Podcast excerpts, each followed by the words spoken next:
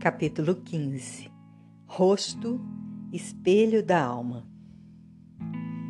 Os traços da feição denunciam o que vai pelo espírito, deixando por vezes marcas indeléveis no observador, de modo a aproveitar a serenidade do justo e tomar providências para não herdar os sofrimentos do mal.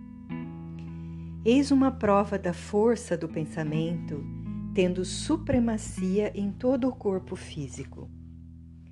Quando uma pessoa se encontra aborrecida, alimentando problemas, envolvida em apreensões, nota-se rapidamente no seu semblante a realidade interna.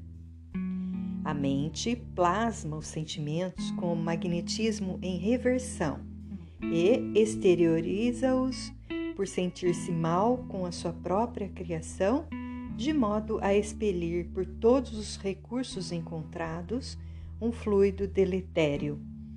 Também os semelhantes, ao encontrarem o irmão em estado depressivo, chamam-lhe logo a atenção por não suportarem igualmente as chamas negativas que os atingem frente a frente. Caso nos silenciemos, o mal se propaga, criando sérios embaraços por onde transita, e somos responsáveis por todos os estragos feitos em mentes invigilantes.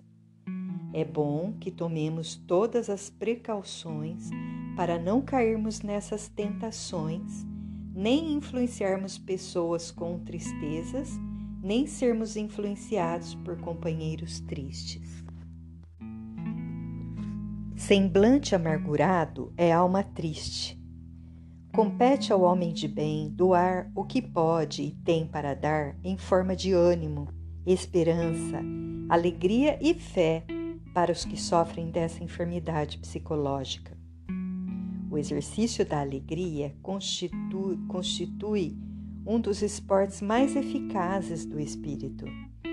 Ele levanta as forças do coração, estende o raciocínio além do concebível, faz verdadeiros milagres, porque trabalha como remédio, sem ser classificado como tal, cura corpos danificados, levanta espíritos caídos e desaloja o medo, purificando a atmosfera para que possamos respirar com maior confiança.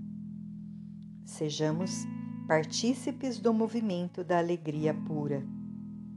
É bom que sejamos dados à análise das pessoas sem alardes para melhor ajudá-las. A configuração delas nos fala, nos fala alto do que se passa por dentro. E, se a psicologia for bem aplicada, notaremos que há aspectos que nos parecem pedir socorro sem o poder do verbo. E o estudante da verdade, com discrição sempre lembrada, as auxilia, sem que os sofredores notem de onde parte a ajuda.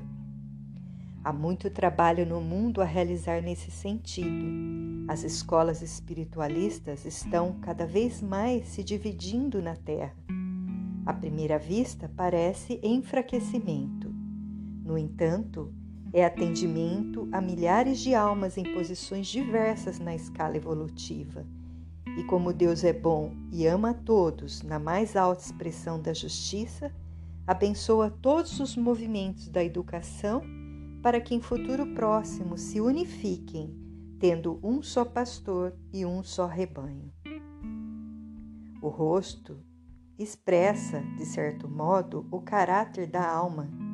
Assim, as mãos, assim as palavras, confirmando proposição da psicologia bem endereçada.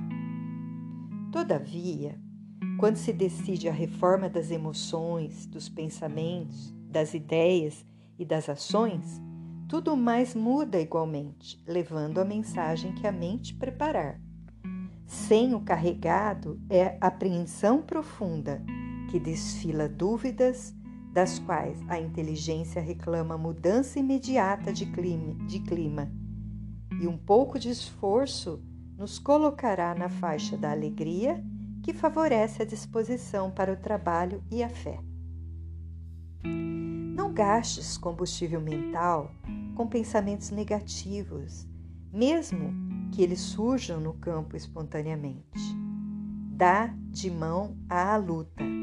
A área é tua, com todos os direitos e deveres de defesa da propriedade que te pertence por agrado divino.